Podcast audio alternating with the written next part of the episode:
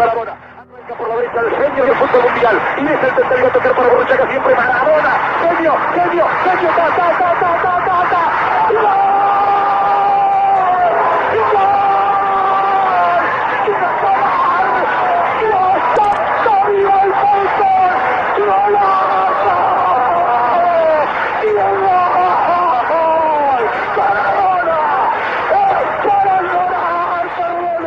Hola, bienvenidos al Aguante Podcast.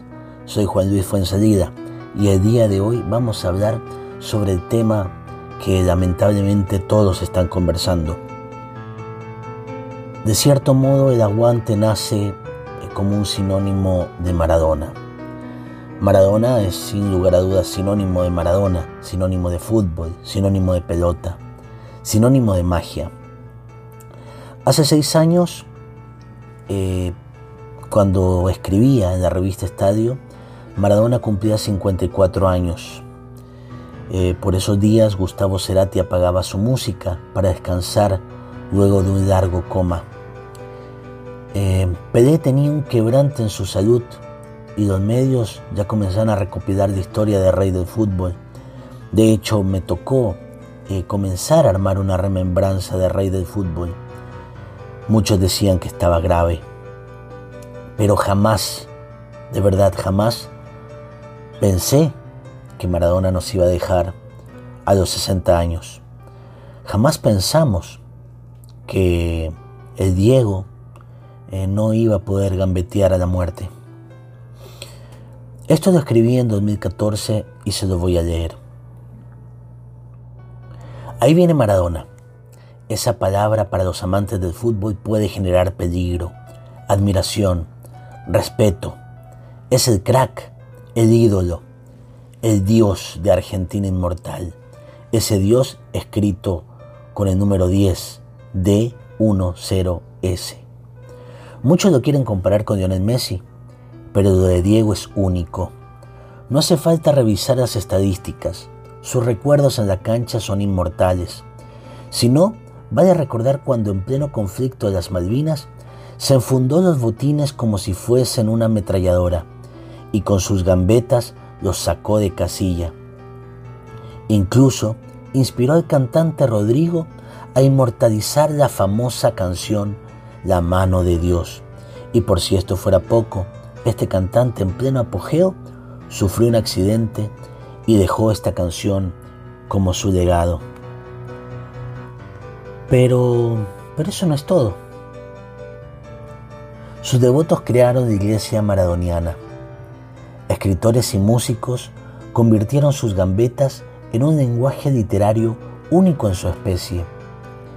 Ahí viene el Diego, el Diego de la gente, como aquel libro que el mismo Maradona relata desde los orígenes pobres hasta la mayor gloria, pasando por cada una de sus muertes y sus respectivas resurrecciones, por las definiciones sobre sus amigos y sus enemigos. Jugó, venció, meó, perdió, relata Eduardo Galeano en el libro El fútbol a sol y sombra. Nos recuerda aquella tarde en Estados Unidos 1994 cuando dio positivo por efedrina. Al fin y al cabo, juzgarlo era fácil y era fácil condenarlo. Pero no resultaba tan fácil olvidar que Maradona venía cometiendo desde hacía años el pecado de ser el mejor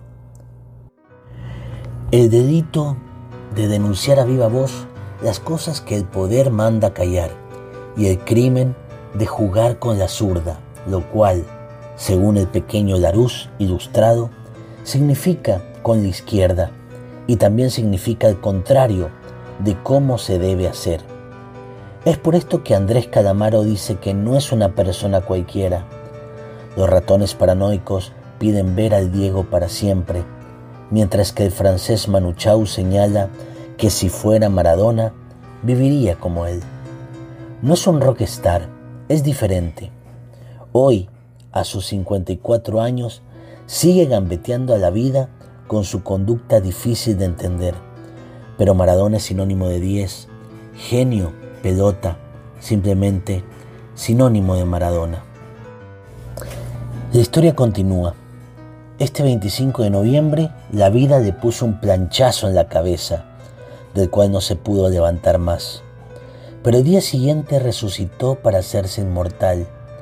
Tiñó con sus rostros todas las portadas de los diarios del mundo. Se robó millones de minutos en la televisión. Fue tendencia en todas las redes sociales por más de 48 horas. Y por si esto fuera poco, sus devotos fueron a sus templos, donde lo vieron jugar para colocar algún recuerdo. Maradona no está muerto, se fue la persona, un tipazo para muchos y para otros un monstruo. Al menos los más cercanos no dejaron de repetir sobre su calidad de gente. Los lejanos lo odian por haber pensado distinto, un gran pecado para un mundo capitalista. Contarán las historias que las calles de Buenos Aires lloraron kilómetros, como dijo Cerati. Buenos Aires se ve tan susceptible que la policía intentó controlar el fervor popular de los devotos que quisieron decirle gracias por unos cuantos segundos en la Casa Rosada. También aquellos fans que equivocadamente quisieron tener la foto con su ídolo en el cajón y que causó repudio. Volveremos a ver el gol inmortal de los ingleses, y también seremos testigos de la prensa rosa informando sobre qué pasará con la herencia de 10. El dibujante Bonil de Diario de Universo seguramente soñó estar en el cielo con la cantidad de cocaína que puso en su dibujo, totalmente censurable, mientras que en Inglaterra seguirán pensando si realmente perdieron las Malvinas aquella tarde soleada en el Estadio Azteca cuando Argentina derrotó a su país. Se fue Maradona, se fue el fútbol, se fue la pelota retratada en magia, poesía, música y en Biblia futbolera. Gracias Diego por ser de la gente. Gracias Maradona por enseñarnos que la vida está cargada de errores, de levantadas y caídas.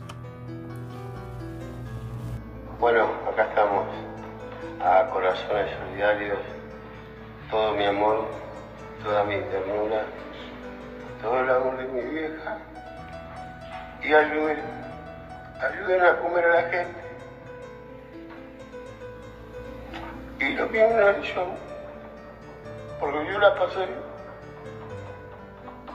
yo la pasé querido más que frío.